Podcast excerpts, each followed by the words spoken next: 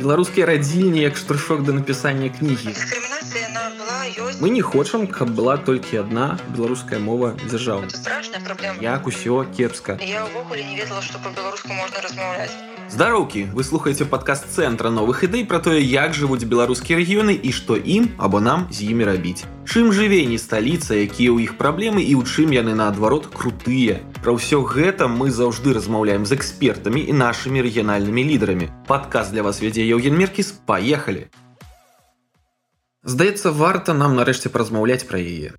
Пра бедную, няшчасную, гаротную родную мову. Ёй і раней было няпроста, нягледзячы на дзяржаўны статус, але яна жыла хаця б у вёсцы. Потым тренд на беларускае слаўцо ўжо задавалі новыя пакаленні творчай інтэлігенцыі ў сталіцы ды рэгіянальных гарадах. А сёння шмат беларускамоўных наогул былі вымушаныя з'ехаць, а тыя, што засталіся тут, па-ранейшаму мусяць змагацца за сваё права на родную мову ад радзільні да універсітэта ад кавярні да шыльды на будынку. Як тое рабіць эфектыўна абмяркуем сёння з грамадскай дзяячкай ды моўнай інспектаркай Алінай нагорнай. Так сталася, што 21 лютага патрыятычна настроеная частка беларускага грамадства актыўна святкуе дзень роднай мовы, запачаткаваны па ініцыятыве ЮНЕСКА. Але мне гэтая памятная дата чымсьці нагадвае заўжды 8 сакавіка, калі ў нас таксама прыгадваюць дзяўчаты ды жанчын адорваюць іх кветкамі і увагай рассыпаюцца ў кампліментах прызнаюцца ў любові ці каханні а потым забываюцца на іх на год. І вось пра дзень роднай мовы ёсць у мяне часам такія ж самыя адчуванні.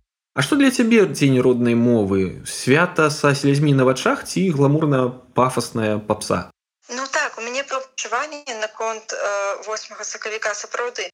Бо ЮНЕСКА прыдумалі гэты дзень гэта ніяк свята гэты дзень прыдумалі каб нагадаць э, э, людзям э, краінам што ёсць мова якім пагражае знікнення беларуская мова яна мае статус уразлівай по тым же самым юнеско. Таму калі э, беларусы увогуле э, не хочуць каб беларуская мова знікла то павінен быць не дзень э, роднай мовы а год роднай мовы жыццё роднай мовай у сэнсе што не трэба узгадваць пра беларускую мову один раз у год трэба на ёй просто размаўляць каб яна была жывая каб гэта была мова як сродак камунікацыі наконт вазы на якую прыемна глядзець але якой нельга карыстацца таксама сапраўды такое ёсць бо часам бывае такое адчуванне што беларуская мова нават для такой больш актыўнай часткі грамадства это нешта такое што павінна быць на музейных паліцах у тэатры там магчыма дзесьці ў публікацыях але просто карыстацца беларускай мовай у жыцці пра нейкія такія практычныя рэчы чамусьці про гэта задумваюцца не ўсе. Нават тыя людзі якія хочуць бачыць беларускую мову беларусі. Напрыклад по-беларуску там запісацца да лекара ці по-беларуску ну разлічыцца ў краме. Вось нейкі такія простыя побытавыя рэчы яны пераважна робяцца по-руску нават э, такімі людзьмі якімі можна назваць патрыётамі. Гэта не вельмі добра. Слухай ну атрымліваецца вельмі сумная карціна. Так все ж таки пацыент хутчэй жывы ці мёртвы? І што пагражае мове на твою думку Ну яна ўразлівая афіцыйна гэта значыць што ёй пагражае знікнення ёсць цікавасць да беларускай мовы з боку людзей асабліва пасля апошніх падзей вось пасля двадцатого года.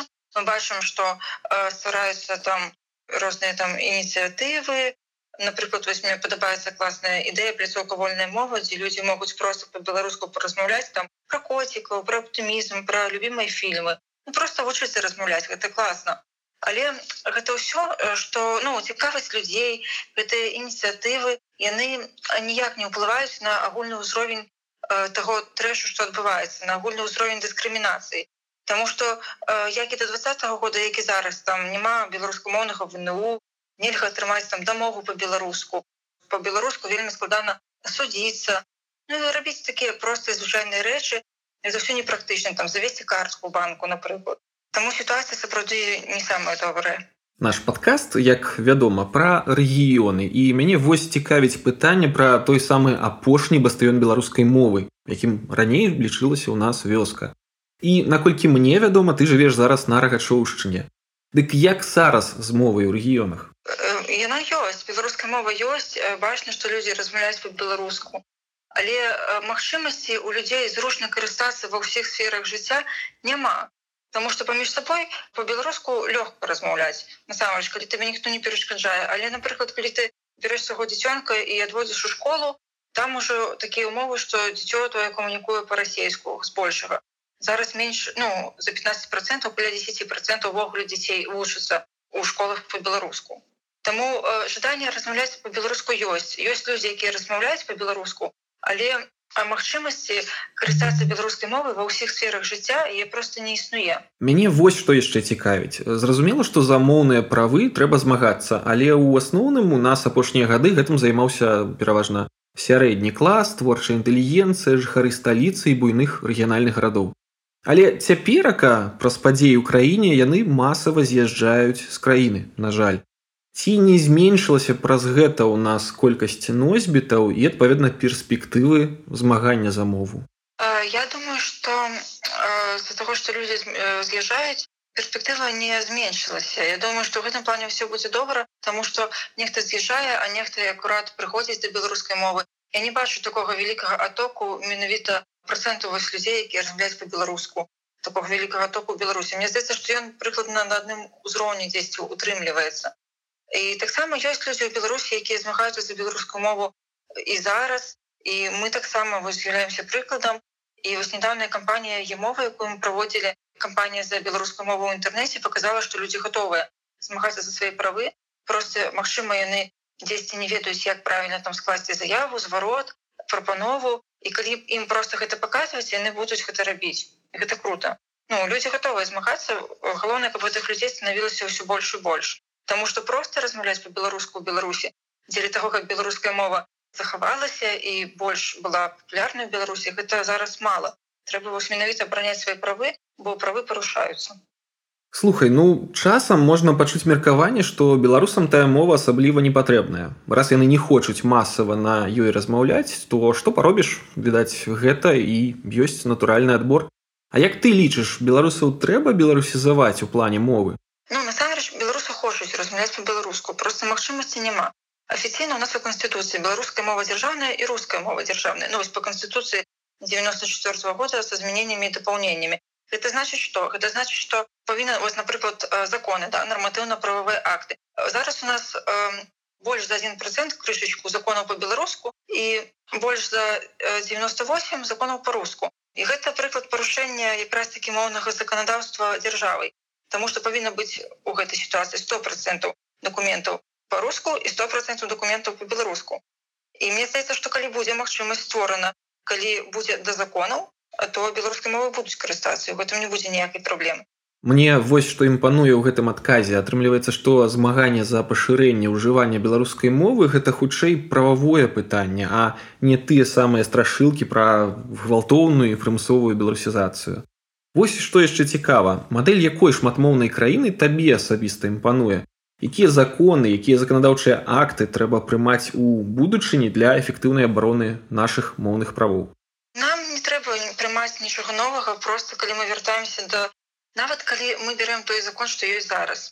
Ёсць закон аб мовах. Уже насамрэч усё напісана просто но не выконваецца Вось ёсць закон мовах дзе напісана што кожны чалавек мае права валодаць беларускай мовы і карыстацца гэта артыкул 3 і артыкул 4 які кажа про тое что усе супрацоўнікі ну калі з маімі словамі усіх арганізацый то бишь кожны чалавек які знаходіцца на сваёй працы павінен валодаць беларускай мовай дасканала для выканання сваіх службовых абавязкаў просто калі бы усім людзям грамадству дзяржаве усім было да законаў то праблема бы ўжо давно не было калі мы вернемся зусім зусім да законнасці тому что мы ведаем что референдум 95 -го года праходзіў з працэдурнымі парушэннямі і вернемся да законнасці да першай канстытуцыі то беларуская мова атрымліваецца ўвогуле адзіная дзяржаўна зразумела. А вось пра краіны пытання на каго нам варта арыентавацца на твою кропку гледжання? Я не могу сказать на кого вам нам варта арыентавацца. Мне здаецца что у нас такой свой шлях але магчыма можа быть на краіны прыбалтыкі вось на Эстонію на літву на Латвію. Яны праходзілі шмат гістарычных падобных рэчаў якія праходзім зараз мы якія праходзілі мы таксама але яны захавалі свае мовы захавалі сваю культуру ідэнтычнасць і ну іх няма такой сітуацыі няма парушэння таких правоў у Эстоніі ввогуле мне падабаецца што ёсць такая арганізацыя якая займаецца тым што прыдумвае новыя словы і гэта вельмі круто што мова развіваецца становіцца больш сучаснай это классно. Мне падаецца что нешта падобнае павінна быць і у нас. Цікавае меркаванне. Пагамонім пра твою дзейнасць. Вось з апошніх дасягненняў напрыканцы мінулага года ты выдала кнігу мова 404 пра дыскрымінацыю роднай мовы. У ёй сабраныя гісторыі наколькі я памятаю беларускамоўных і тыя цяжкасці з якімі яны сустракаліся ды сустракаюцца відаць у жыцці калі карыстаюцца беларускай мовай мяне што цікавіць няўжо можна дапамагчы зборнікам гэтых песняў жалю гэткім зборнікам аповедаў пра гаротны лёс белмоўных беларусаў беларусаў і так часта абвінавачваюць у тым што яны любяць паныць паскардзіцца як усё кепска А тут целая кніга пра гэта выходзіць. Як ты прыйшла да ідэі выдання менавіта ў такім відзе?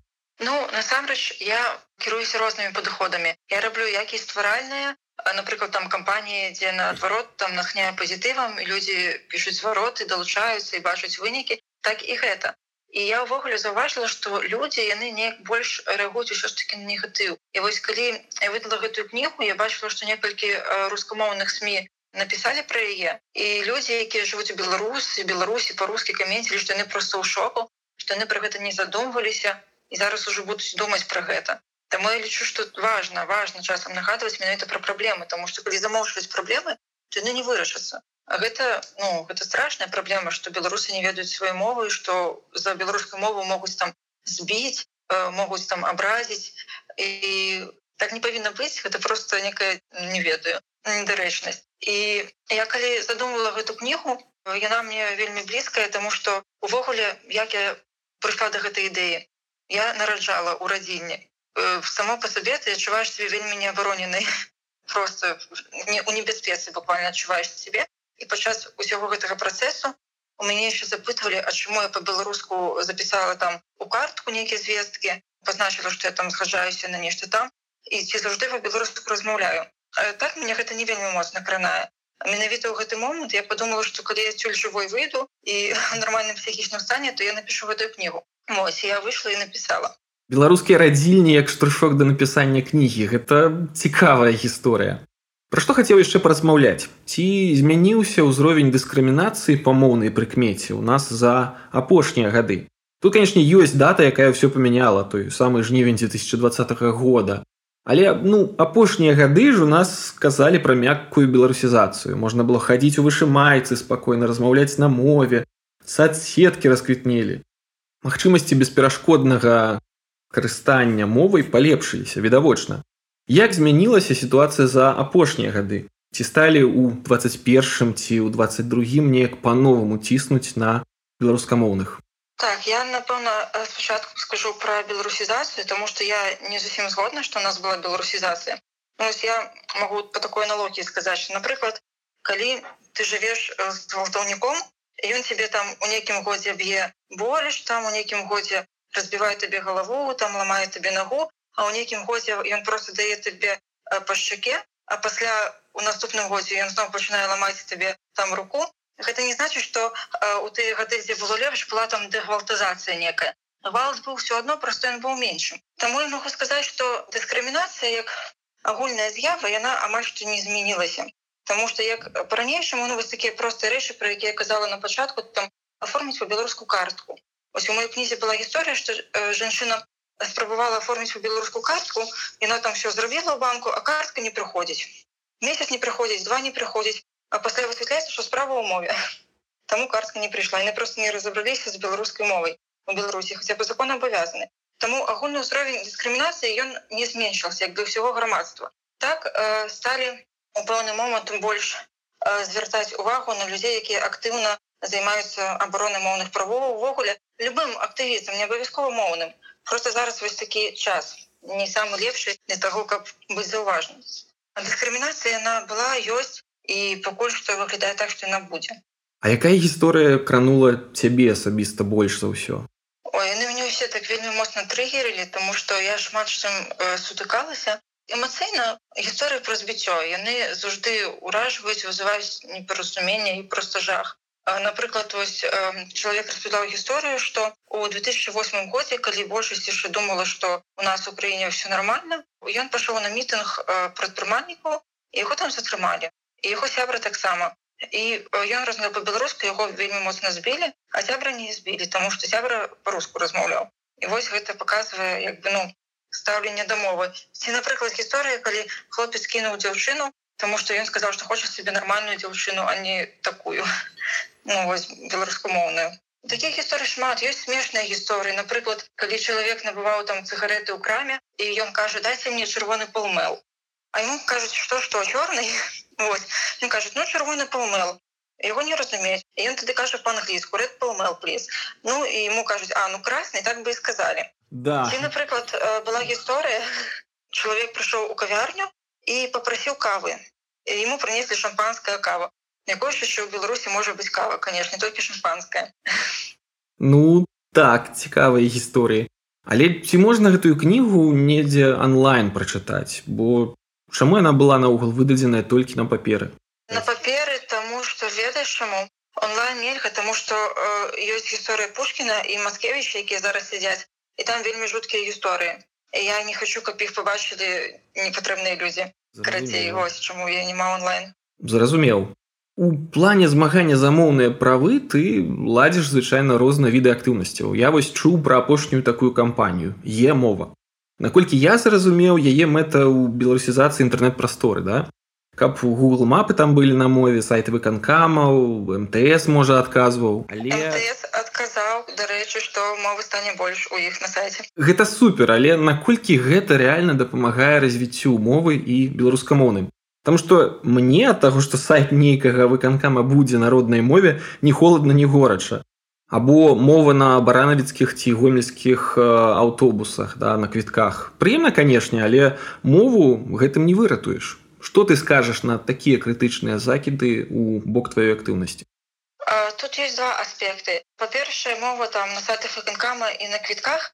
Можа быць, яна табе асабліва нічога не паказвае, бо ты і так карыстаешься. А калі чалавек карыстаецца рускай мовы ён заходзіць і бачыць беларускую мову ён начинае пра нешта задумвацца магчыма і гэта класна по-другое гэта абарона правоў як і казала што заўжды у любой сітуацыі я лічу што варта браніць свае правы і права на мову я таким чынам абараняю тому что калі напрыклад заходжу на сайт некай беларускай кампаніі у беларусі і я там не бачу беларускамоўнай версіі то гэта парушэнне моих правоў і парушэнне законодаўства калі мы хочам каб краіна вся жыла по законе трэба пачынаць сябе таксама.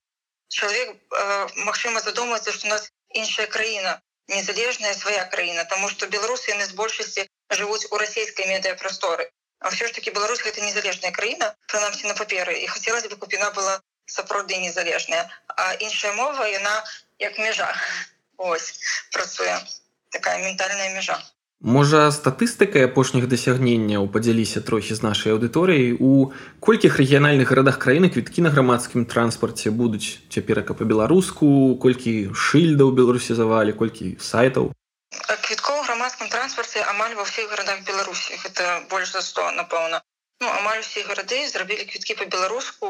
Больш з іх зрабіла па-беларуску яшчэ шматразовыя праязныя квіткі і гэта класна таму што не толькі таму што яны сталі па-беларуску это круто тому что люди якія долучыліся до кампаніі было даволі шмат. Зразумелі что можна пісаць вароты их это працуе і можна так рабіць не толькі з мовай шыльдаў мы змянілі там у адным толькі я ведаю что ты з гомеля так? Канешне толькі гомелі мы змянілі шыльды на вуліцы савецкай это вельмі вялікая вуліца ты ведаеш вуліцы працоўнай і на іншых нейкіх вуліцах і па ўсёй беларусі можа быць каля 500 шыльдаў мы дакладна змянілі прычым гэта рабілі людзі якія просто далучыліся даслалі зварот выканкамы напрыклад я ведаю што ўсе выканкамы сайты выканкамаў брэскай вобласці і віцебскай зараз выпраўляюць свае беларускамоўнай версіі нехта дадае таму што здаецца у брэцкіх не было.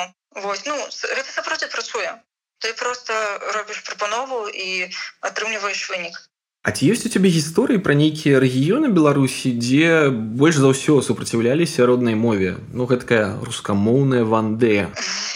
Ну ёсць розныя розныя гісторыі там той же рагачоў вось мы пераехалі ў сваю вёску і хацелі каб у нас шыльда з раскладам руху была беларуску і мы за гэтую шыльду ваявалі вельмі вельмі доўга просто просто паўгады напэўна за одну шыльду ёсць там розныя такія приколы што пачынаеш пісаць шмат звароту напрыклад у браславе некую шыльду памяняць ці каб нешта по-беларуску з'явілася а ім не хочется гэтага рабіць але і даваць ім адказ кепскі таксама не хочацца бо не ведаюць што з намі звязвацца гэта пасля атрымай за памылкі ў адказе там магчыма пазбаўлення прэміі атрымае яшчэ там за што-небудзь адказ непасотнасці і гэтак далей і яны пачынаюць прыдумваць нешта напрыклад апытанне на сайце выканкамы рабіць типа ці патрэбны ў браславе можна так сказаць шыльды по-беларуску і нейкім дзіву бывае што вось у такіх апытаннях не памятаю было з браславам чамусьці накручваюцца галасы і гэта бачна что было там напрыклад 20 за рускую мову заходишь уже 120 буквально хвіліна прайшла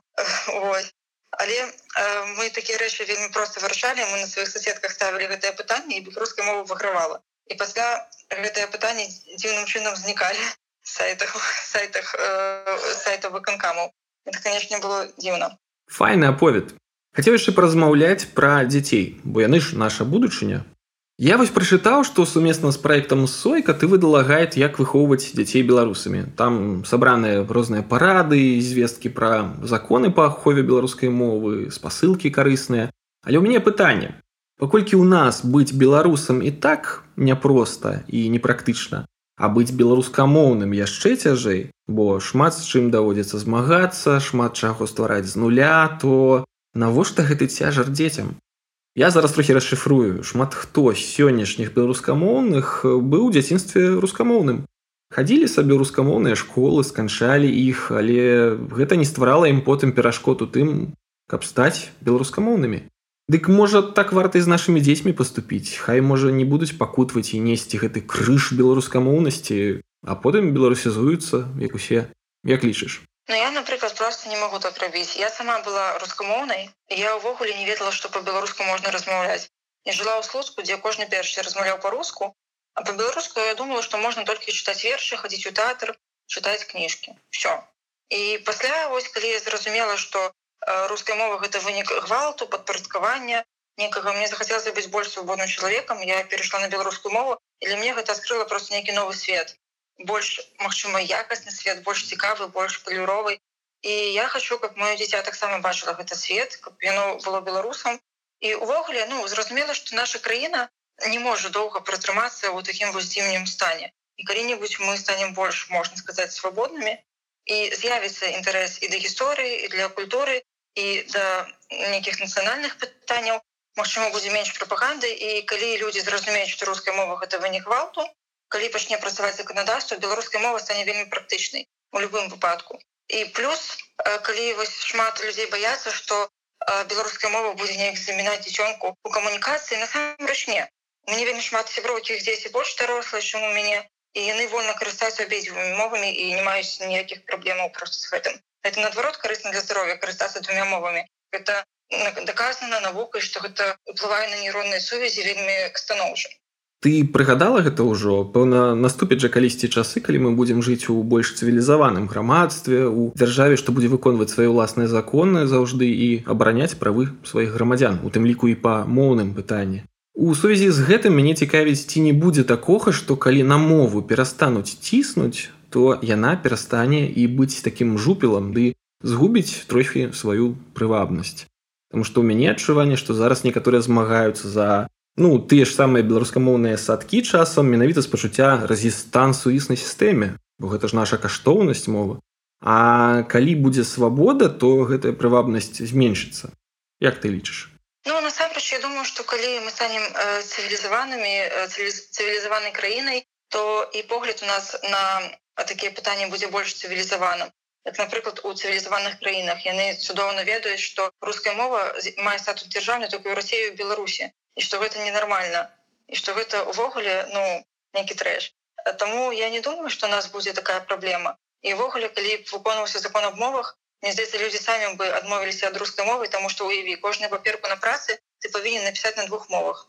Навошта калі законодаўства пачне выконвацца ніхто не будзе замінаць беларускім карыстацца беларускай мовай не будзе у нас такой праблемы люди змогуць вольна карыстацца беларускай мовай і любымі іншымі мовамі але я не думаю что людям у цывілізаваным свеце захочется карыстацца не сваёй мовай потому что мова мы ж усе падобныя народы там палякі літоўцы беларусы рускія ну на твар там знешне але мова гэта тое что робіць нас адметнымі это наш культурны код. Я не думаю что э, краіна сама захоча ад яго адмовіцца столькі стагоддзя уже беларуская мова э, жыве не гледзячы на усе высілкі суседняй краіны Ось і я не думаю што нешта з ёй такое прям сур'ёзнае здарыцца ў будучыні так ты за Беларусь з дзвюма дзяржаўнымі мовамі ці адной і ці не баішся ты моўнага супрацьстаяння ў будучыні бо мне здаецца можа з'явіцца запроста партыя рускамоўных беларусаў которые скажуць Окей мы рускамоўныя беларусы патрыёты і грамадзяне які ўсе і мы не хочам каб была толькі адна беларуская мова дзяржаўная ў нашай краіне Ну не ведаю нават калі была гісторыя калісьці быў такі ток-шоу выбор там была перадача і трэба было карацей было тры чалавека за беларускую мову і тры чалавека падаецца за рускую ці за двухмове я не памятаю гэта было давно там 90 гады здаецца і людзі тады маглі тэлефанаваць і галасаваць і атрымалася так што беларуская мова атрымала перавагу Таму што у беларускай мовы знайшліся такія менавіта актыўныя людзі, якія там тэлефанавалі некалькі разоў, а ў рускай мовы такіх людзей актыўных не знайшлося на той момант. І нават зараз колькі гадоў уже мы з іграм спрабуем нешта рабіць, мы не атрымалі вялікага супратыву ад рускамоўных беларусаў. Вось ніколі не атрымлівалі. Мы атрымлівалі розныя пагрозы так звычайна ад грамадзян расійскай федэрацыі і розныя абразы ад расійскіх СМ але вось ніколі такога супрацьстаяння не было. А як зараз змагацца за мову? Бо у нас і на звароты ўжо часам не адказваюць. Вось якія топ-5 крокаў ты параеш? Куды ахвотным абараняць свае моўныя правы звяртацца? Што пагугліць што пачытаць? Якімі сервісамі скарыстацца? Ну насамрэч і до два -го года на звароты у 95 процентаў выпадкаў адказвалі непасутнасці або типа у нас две дзяржаўныя мовы тому мы выбираем одну. Хотя гэта цалкам неправільны падыход у гэтым плане гэта дзіўна але ў гэтым плане нічога не змянілася Таму калі мы пішем зварот мы пішем зварот не толькі ту інстанцыю калі мы хочам беларусізаваць калі мы ведаем што можа быць такі адказ мы адразу пішем у профільнае міністэрства у выканкам э, на тэрыторыі якога знаходзіцца э, гэтае там прадпрыемства кампанія і яшчэ можна прадубліваць у абл выканкам і калі мы атрымліваем такі адказ мы адразу пішем скаргу. Гэта звычайна спрацоўвае Ось, ну просто не трэба э, спадзявацца што з першага адказу ўсё будзе Окей. Дзе атрымаць інфармацыю можна зайсці у тэлеграме ёсць такі случак бот і там ёсць прыклады звароту за беларускую мову прыклады заяваў і таксама мы пераклалі розныя документы якімі людзі часам карыстаюцца там дамовы даверенасці іски яны ёсць у беларускамоўным выкананні можна просто спамповаць і вольна карыстацца імі супер. Дякую за такія парады. Давай пра будучыню яшчэ паразмаўляем пра светлую Беларусь будучыні кім ты сябе ў ёй бачыш моўнай інспектаркай Ой, нават не ведаю я про такое не задумваюся бо мне вельмі шмат э, хобі і аброна моўных правоў яно цяжкае насамрэч я спадзяюся што гэта не спатрэбіцца у будучай беларусі што правы будуць абароненыя я змогу займацца нечым іншым Таму что насамрэч гэта займае вельмі шмат часу. Бо зараз напрыклад купила себе мідзі клавіатуру і я ўжо два дні не могу знайсці часу на і просто паграць ну нават я просто запусціць Таму я спадзяюся что гэта новый Беларусь хутчэй наступіць і мы зможам больш вольнага часу. Просто ўсе людзі беларусы змогуць атрымліваць больш пазітыву ад жыцця і больш вольнага часу надзяляць не абароне сваіх правоў а нейкім сваім справам і таму што ім падабаецца сапраўды вельмі файная мара атрымліваць задавальненне ад звычайных радасцяў чалавечага жыцця. Як жа гэтага нам часам не хапае сёння? Пакуль што. Слухай зараз гуляем у дудзя. Бліц. Наркамаўка ці тарашкевіца? Тарашкевіца. Альгерт бахарэвіч ці Віктор марцінович рагачоў ці глыбокая глыбокая хутчэй з рагашоўскага згушонка лепшая. Ага, усе ясна Дякую вялізны за гэтую размову Аліна. А мне застаецца нагадаць нашим слухачам што ўсе выпускі наших подкастаў вы заўжды можете знайсці в iTunes Google soundcloud Spotify да Яндекс музыцы. Пішыце нам фідбэк дасылайце прапановы і задавайте нам конечно ж пытанні. Будем шукаць адказы на іх разам у наступных выпусках Ну і не забывайцеся на рэгіёны нашы родныя, кам зусім не ўмёрлі і на беларускую мову. Все будзе добра.